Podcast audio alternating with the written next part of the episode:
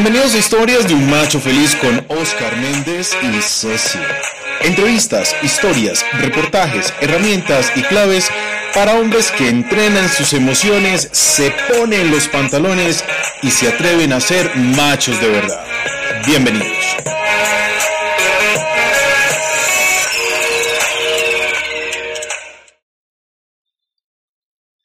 Hola amigos, bienvenidos. ¿Cómo están? Hola Ceci. Buenos días, machos, machotes y próximos machitos que se conectan con nosotros. Muy bien, muy bien. Hoy tenemos un tema súper interesante.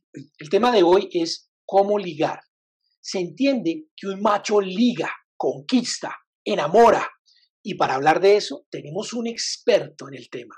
Su nombre, Lorenzo Lauren Marshall, quien nos acompaña el día de hoy. Él es un psicólogo egresado de la Fundación Universitaria Corral Lorenz, máster en Ciencias de la Familia y la Sexualidad de la Universidad Católica de Louvain en Bélgica, docente universitario de la Fundación Conrad Lorenz y de la Universidad del Bosque en su programa de maestría en salud sexual y reproductiva, miembro de la International Academy of Sex Research creador de diferentes diplomados en sexualidad, sexólogo clínico para Bogotá del Boston Medical Group.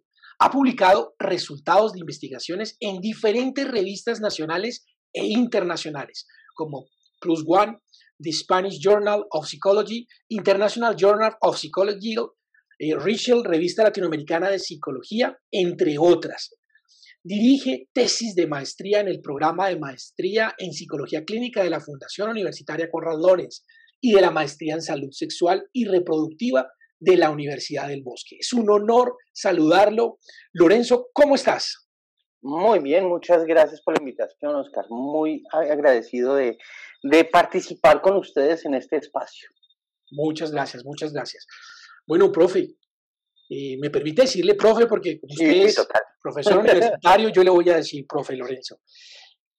¿Qué diferencia hay entre seducir, ligar, filtreo, lo que llaman los jóvenes el crush, levante, el pelito, el arrocito en bajo?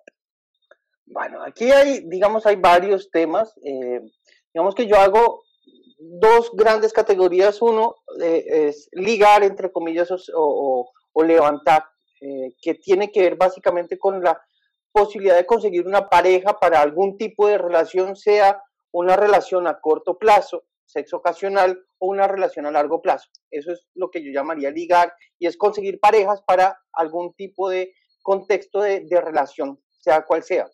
Y la seducción, a mi modo de ver, es mucho más cuando ya tengo una pareja, es como llevar a esta pareja a un contexto sexual, es decir, buscar tener una relación con ella, buscar eh, seducirla y excitarla y buscar que ella pueda llegar a responder y aceptar una invitación a una, una relación sexual.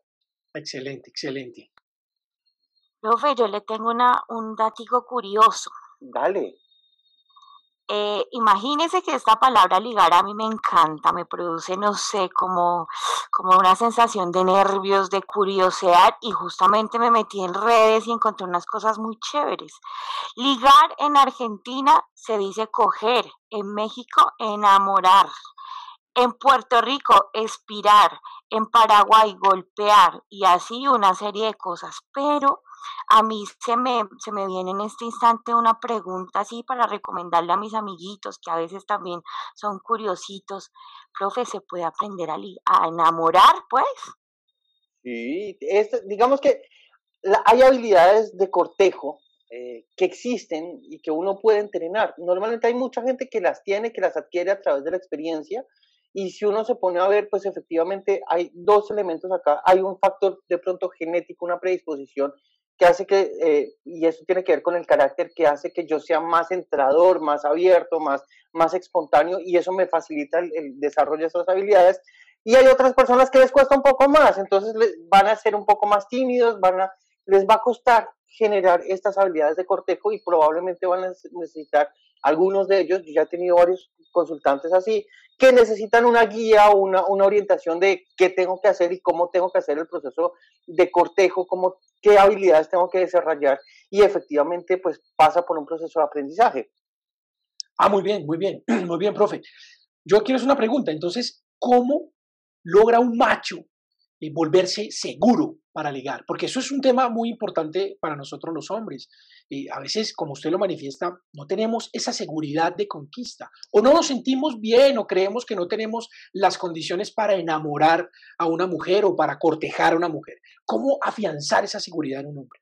Bueno, lo primero que todo eh, tiene que ver con la seguridad. ¿Qué es la seguridad? ¿Será que la seguridad la podemos obtener de alguien que nos diga sea seguro de sí mismo? Probablemente no. La seguridad proviene de la experiencia. A medida en que yo pongo en práctica mis habilidades, hago ensayos diferentes y me doy cuenta que esto me funciona, esto no me funciona, con eso voy desarrollando las habilidades que me permiten tener una mejor eh, eh, experiencia en el cortejo lo que es seguro, y eso se lo digo yo a todos mis estudiantes cuando hablamos de, psicología evolucionista, el proceso de cortejo es el proceso más incierto de todos. Por ejemplo, para el hombre es una inversión económica supremamente alta con un nivel de riesgo de casi el 50%, porque el 50% de los intentos van a dar positivo, pero el otro 50% van a dar negativos. Es decir, todos los hombres nos enfrentamos constantemente a rechazos y a fracasos en el, contexto de cortejo. Y hay que saber entender eso, que es parte de la naturaleza y parte del desarrollo de nuestras habilidades, de vez en cuando eh, no lograr el éxito. Pero obviamente en la medida en que yo voy enfrentándome a esos miedos, voy intentando haciendo las, hacer las cosas, voy adaptando esos aprendizajes que voy teniendo, pues seguramente voy a eh, empezar a generar un mayor nivel de seguridad. Profe, muchas veces las mujeres aceptamos citas, estos eh, encuentros de cortejo, pero a veces no nos gustan, no queremos y pensamos en aceptarlo solo por no decirles no a los hombres, pero a veces sí nos toca decir que no. ¿Qué recomendación podemos dar a estos hombres, amiguitos, pelitos, como decía Osquita, cuando una mujer dice no? Pues nada, eso es totalmente natural porque yo siempre le digo a los consultantes, esto es, eh, eh, uno puede decidir sobre el comportamiento de uno mismo, pero uno no puede decidir sobre el comportamiento y los gustos de los demás. Entonces yo puedo hacer todo el proceso de cortejo, pero si, si esta potencial pareja o esta persona que yo veo como, como alguien que me agrada, eh, no le agrada, pues no hay nada que hacer, no siempre se puede lograr y uno tiene que aprender a entender esto y aprender a generar una serie, una, unas habilidades de tolerancia al fracaso. Esto todo nos ha pasado, inclusive a los más grandes, eh, las más grandes personas que tienen muchas habilidades de cortejo han recibido rechazos constantemente. ¿Qué pasa? ¿Cuál es la diferencia? Que los que sienten mucha inseguridad eh, se apropian de ese rechazo y dicen, sí, ve, yo no soy capaz, en vez de entender en qué fallaron, tratan de, de, asumir la culpa más como a nivel personal, mientras que el que lo rechazan, que tiene buenas habilidades, pues, ah, de malas, por, por ese lado no fue, entonces voy a buscar por otro lado y rápidamente pasan la página y van entendiendo en qué se pudieron haber equivocado. Claro, claro, claro, es entendible, es entendible y, y muy, muy acertado lo que usted nos dice para lograr entenderlo, para lograr entender esto. Profe, para conquistar hay que tener sexo, o sea, ¿y qué efecto tiene el sexo durante la conquista? Porque nosotros pensaríamos, o hay, digamos, una situación específica y es nosotros nos enamoramos cuando eh, tenemos, hacemos el amor, o como lo podrían decir los jóvenes, follamos, tiramos, tenemos sexo, copulamos, nos damos los picos, garchar, hacer el delicioso, el, el touch and go. Bueno, vamos a hacer el I love you, como lo dicen los muchachos. O sea, ¿es necesario eso? Para conquistar hay que tener sexo. ¿Y qué efecto tiene el sexo durante la conquista?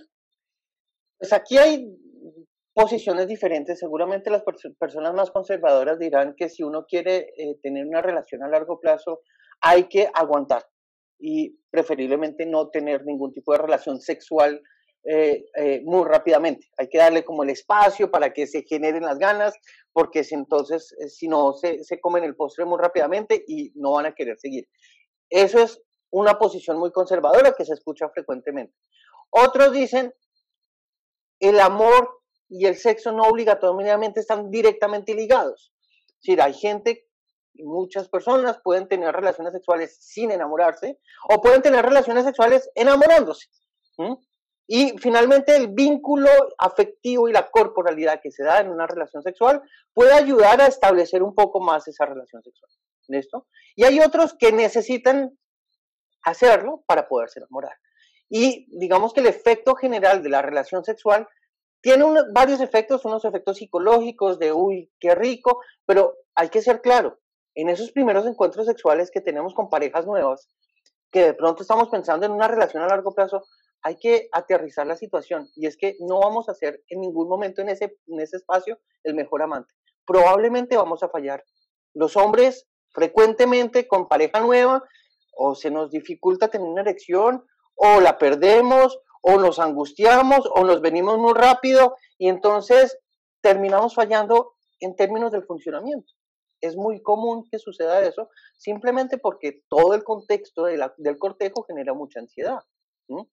Pero si uno logra sobreponer esto y pasar por encima de esas fallas, pues probablemente ya el contacto sexual se vuelva un poco más estable y la, respuesta se, se, mejore. ¿Qué efectos a nivel bioquímico? Hay un efecto bien interesante y tiene que ver con algunos estudios que decían que si uno quiere quedarse después del sexo, después de una buena relación sexual, quiere quedarse arrunchado con la pareja, eh, está permitiendo que se libere un, y que se asocia a la pareja una hormona que se llama la oxitocina. ¿Listo? La oxitocina parece ser una hormona del afecto y del, apego. ¿Listo? Esta se genera después del orgasmo. Entonces, si la pareja se queda arrunchada después del orgasmo, se logra asociar esa hormona a la presencia de la pareja. Pero si la persona siente que termine y me tengo que bañar ya inmediatamente y tengo que salir corriendo, como con esas ganas de ya lo hice, ya hice lo que quería hacer y tengo que salir corriendo, probablemente es que no está la química completa y la persona no quiere establecer una relación a largo plazo. Por eso si uno va a poner los cachos en una relación furtiva, es mejor no quedarse, es mucho mejor salir corriendo. Claro, claro, claro, claro. buen, dato, buen dato, buen dato. Bueno, profe. Eso hacen mis amigas, también lo sacan corriendo. Total, y es que las mujeres lo hacen muy frecuentemente también. Terminan y, bueno, nos vamos. Claro, claro, es, es, entendible, es entendible, pero hay una razón, hay una razón de fondo que es esto. Profe, yo tengo una inquietud muy grande y es que los tiempos han cambiado mucho. Los de mi generación estábamos acostumbrados a conquistar de una manera diferente. Estaba el detalle, la rosa, el chocolate, la carta. Somos de la generación de, de, los, de los Timoteos, de las cartas de Timoteo, de las bombas. Las credenciales. De, las, credenciales. de Timoteo. Somos de esa generación, profe, recuérdenlo. Así era como conquistábamos, con la carta, con el poema, con la mirada, con sí. La generación de hoy, a raíz de todo este cambio mundial de la virtualidad, ha generado plataformas virtuales de conquista. Yo sé, yo sé que hace muchos años en otros países más desarrollados tenían esas plataformas para, para verificar datos y ver cómo soy compatible uno con otro y de pronto hacer un, puente de ligueo para aquellos hombres inseguros que no podían conquistar, mujeres inseguras que no podían conquistar. Pero hoy esto es una bomba. O sea, las plataformas de Tinder, que es una plataforma eh, muy conocida y que podemos hablar de ella en este programa sin ningún problema, o como la plataforma Adopta Man. No sé si usted la conoce. No, pero bueno, le voy a contar un poco. Es una plataforma en la cual cambia la estrategia. O sea, en Tinder eh, ambos pueden, digamos, vincularse y ver cómo hay una química, llamémoslo así, eh, de sistema, de formato. Pero en Adopta un Man es la mujer la que busca al hombre, es la mujer la que acepta al hombre, es la mujer la que le entabla la conversación al hombre, pero quien paga es el hombre. O sea, el hombre paga por estar en un mercado ella busca al hombre que le gusta y lo mete en un carrito para empezar a hablar. Entonces, a mí me asombra cómo estos tiempos han cambiado y usted qué tiene opinión sobre estas plataformas virtuales. Bueno, antes que eso, quiero hacer una reflexión y es una reflexión que a mí me llama mucho la atención y creo que Ceci probablemente me va a apoyar en eso. Y es que nosotros siempre hemos contigo. siempre hemos concebido que es el hombre el que corteja que es el hombre el que hace todo el proceso de cortejo. Pero yo tengo claro algo, y es eh, inclusive una experiencia personal de, muchos años atrás, y es que normalmente la mujer donde pone el ojo pone la bala. ¿Qué quiere decir eso? Que es la mujer realmente la que escoge, pero nos hace pensar a nosotros los hombres que somos nosotros los que hacemos todo el proceso. Yo lo pongo en un ejemplo muy sencillo. Hace unos años iba yo entrando a la universidad y alguien dijo por la ventana a su compañera, uy, acabo de ver al papá de mis hijos. Lo dijo a su amiga, yo nunca me enteré de eso, y 20 años después yo soy el papá de su hija. Efectivamente, el proceso, ella ya sabía que iba a, iba a estar conmigo. No nos habíamos conocido ni siquiera, eh, compartíamos el mismo espacio en la universidad, pero no nos conocíamos, nos vinimos a conocer en últimos semestres. Yo la invité muy, muy ingenuamente a un taller que yo dictaba, que era eh, un taller para mujeres para que cortejaran, porque obviamente nosotros teníamos esa idea que eran los hombres los que cortejaban, pero las mujeres también querían tener habilidades, entonces hicimos un taller para mujeres y yo la invité a ella para que se integrara, pero ella ya tenía todas las habilidades, ya me había escogido. Entonces, fíjense que en ese sentido creo que eh, el empoderamiento que tiene la mujer frente a esto siempre ha existido. Y lo más chistoso es que uno se pregunta, ¿y cómo lo logran?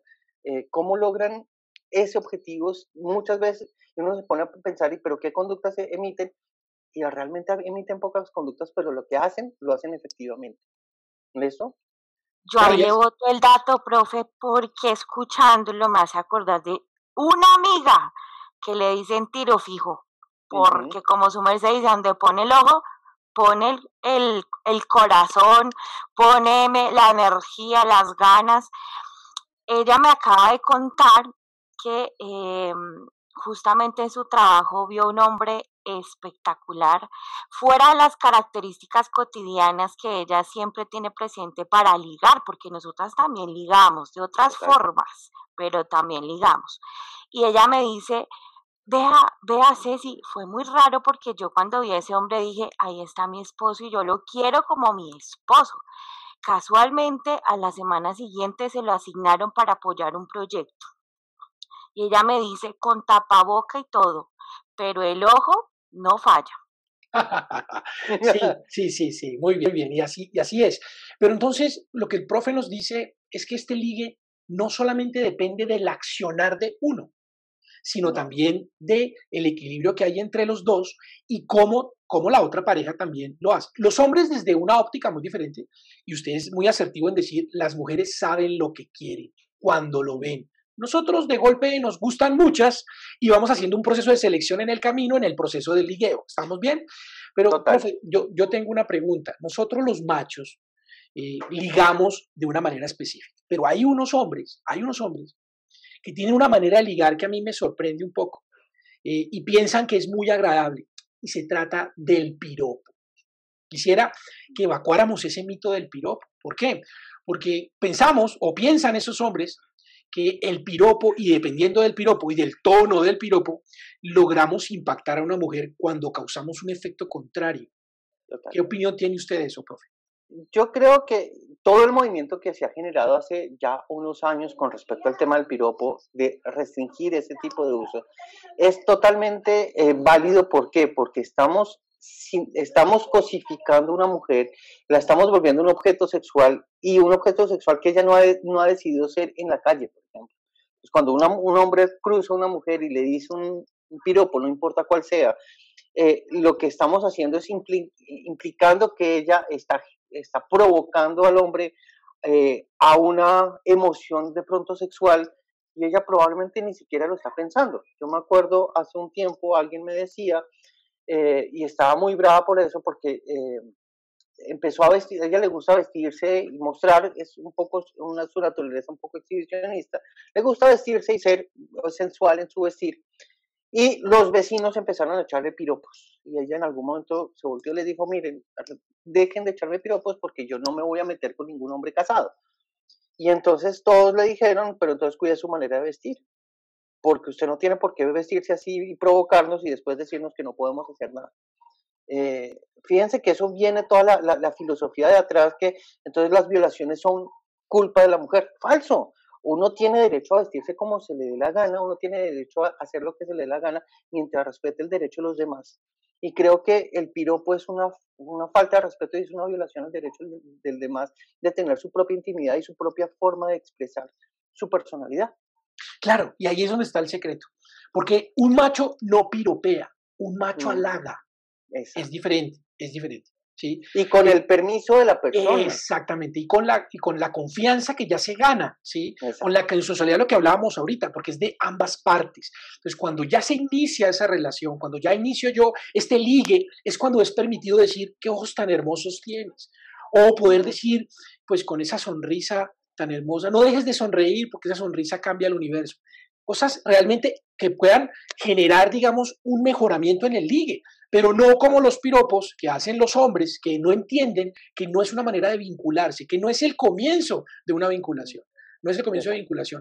Ceci, ¿tú alguna vez has escuchado un piropo no muy agradable que se pueda decir en este, en este podcast? Uy, me la puso de para arriba, machito.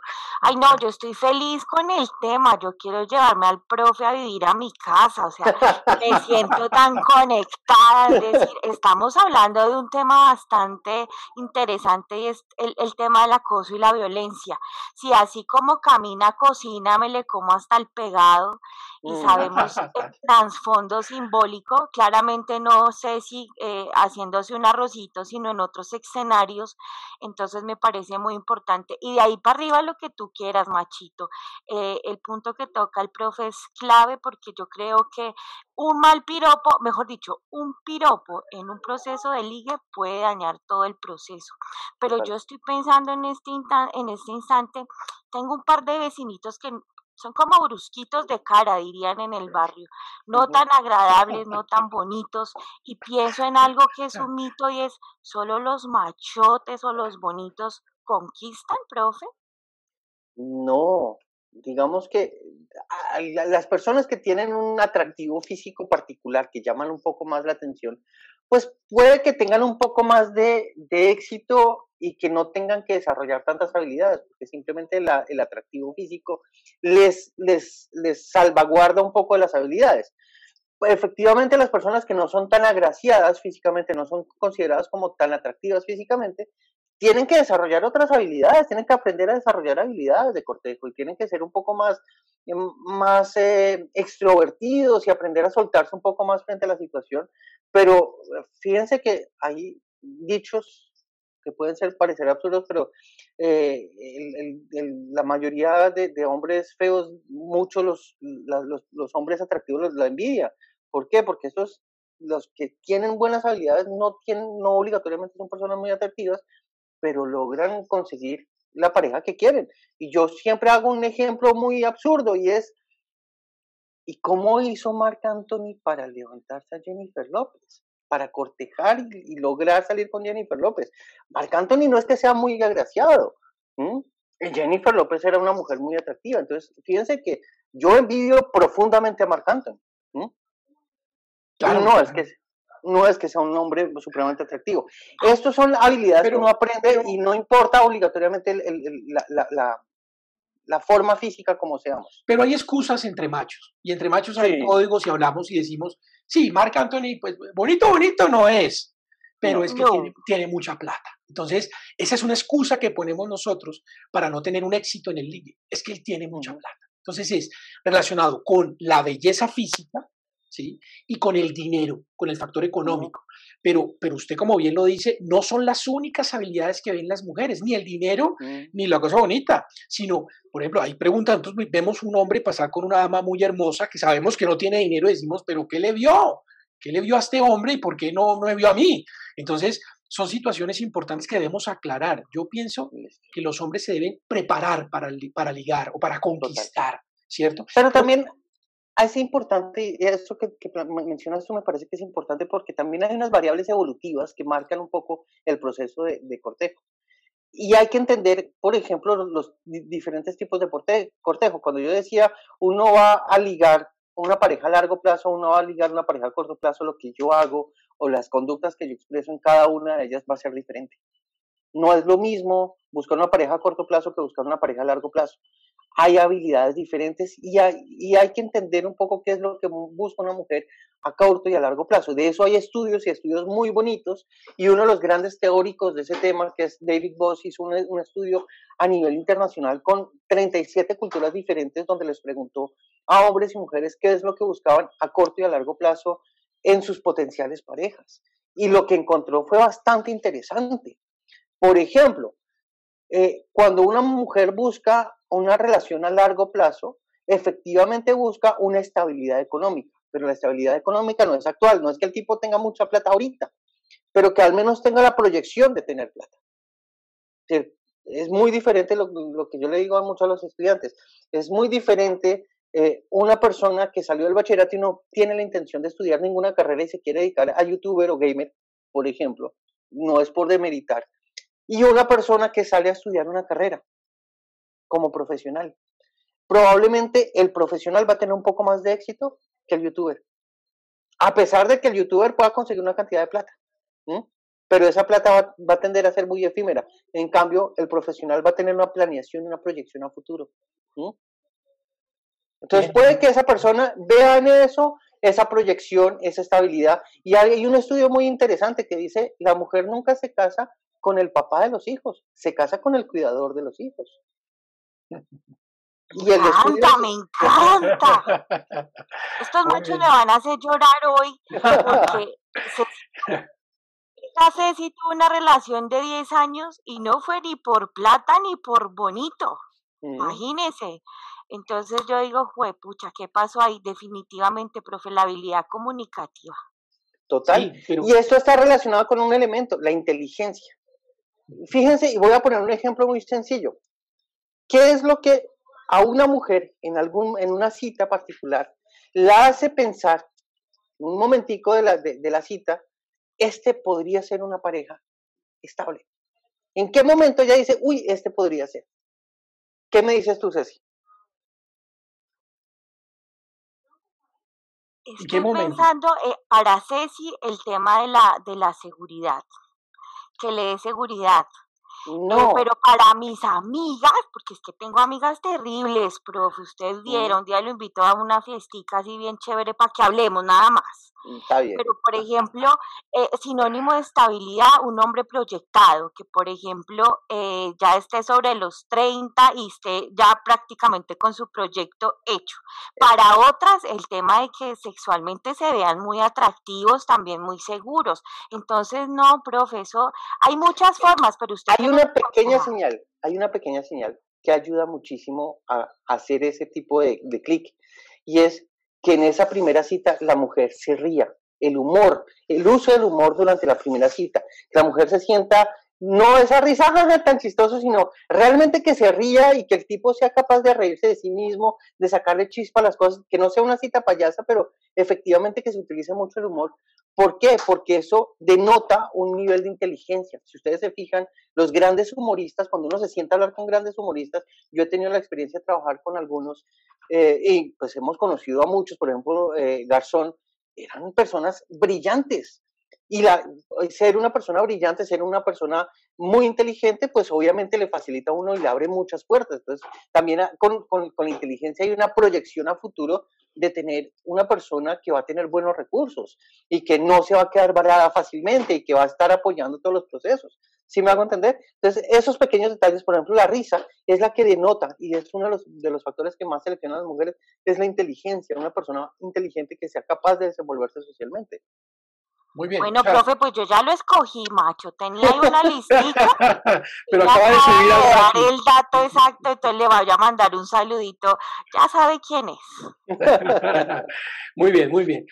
Profe, pero listo. O sea, ya tenemos claro que para ligar, lo más recomendable y lo mejor es, pues, trabajar en uno mismo. O sea, ser inteligente, culturizarse, eh, ser una persona educada, proyectada, y puede que no tengas dinero ni belleza, pero que tengas proyección hacia el futuro. Eso es lo más importante.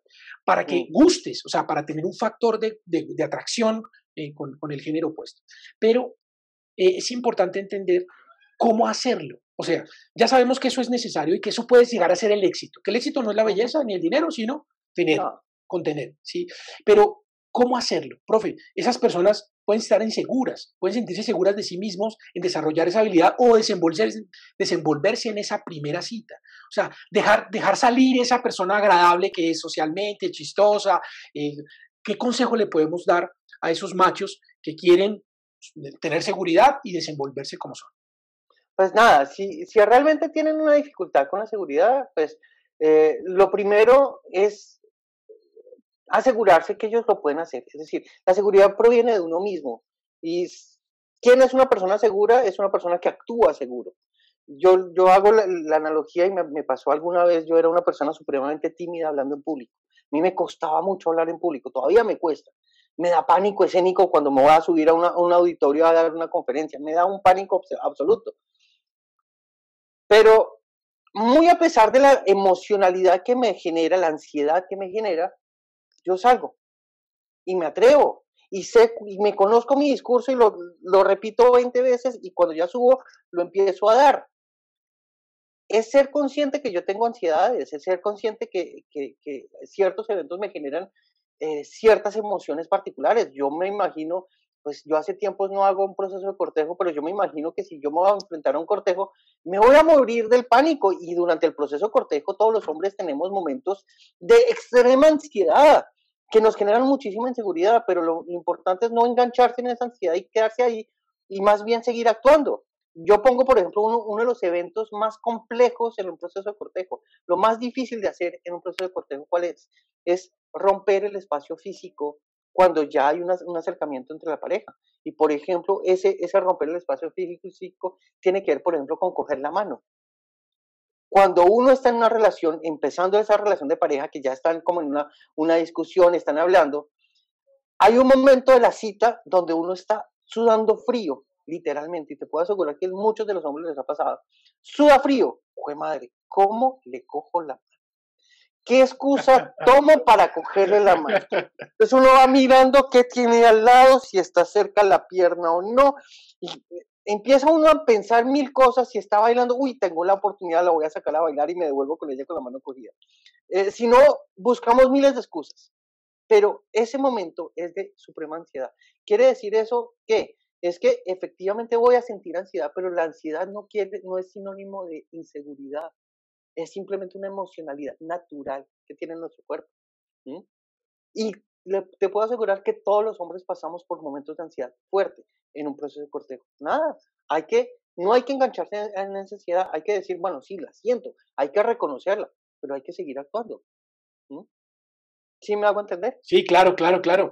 No, y lo sentimos. Yo siento que los machos sienten eso. Después de un tiempo de haber dejado de cortejar, sienten también una ansiedad muy grande de volverlo a hacer, cuando tiene que vulgarmente hablarlo o coloquialmente diciéndolo, volver al mercado del usado. Es complicado y generan ansiedades. Y la recomendación que usted nos da es, hay que trabajar esa ansiedad, hay que trabajarla, reconocerla como una emoción y trabajarla para poder llegar nuevamente a ese nivel con la seguridad de, de, lo que usted tiene y que ha gustado, porque se sigue vinculado, se sigue con el ligue porque también ha gustado y reconocer esa seguridad. Entonces, eso muy bien. Profe, ya le voy a hacer la última pregunta para cerrar, se lo prometo, porque me queda a mí la duda y no siento que haya quedado claridad con el tema de la vinculación a través de redes sociales. Ah, sí, me quedó pendiente la respuesta. Esa es una herramienta que se ha utilizado y que se ha venido utilizando eh, frecuentemente. Digamos que el que marca un poco esta, este inicio, creo yo, es Facebook. Cuando arranca Facebook, cuando empezamos a buscar gente a través de redes sociales. Inicialmente buscamos nuestros amigos, pero poco a poco empezamos a buscar gente desconocida. Y creo que Facebook y otras redes de hace ya unos años empezaron a marcar un poco esto. Eh, y ahorita, pues efectivamente hay, eh, hay ah, eh, programas que nos ayudan a encontrar potenciales parejas. ¿Qué pasa con? Esto es, digamos que es, puede ser muy práctico para muchas personas, pues facilita ciertos pasos. Evita hacer el proceso de, ¿y cómo le hablo si yo veo a una persona en la calle? ¿Cómo hago para irle a hablar? Porque antes, por ejemplo, y recurro un poco a nuestra historia, que somos ya de cierta edad, eh, nosotros cómo nos acercamos a una mujer cuando queríamos hablar y empezar a hablar una, una conversación hace muchos años. ¿Qué hacíamos cuando éramos adolescentes? Nos acercamos a ella y le decíamos, ¿tienes una moneda que tengo que hacer una llamada? Hoy teléfono, si uno le pide una moneda a una persona... No, eso es otra época, profe, es otra época. Exacto.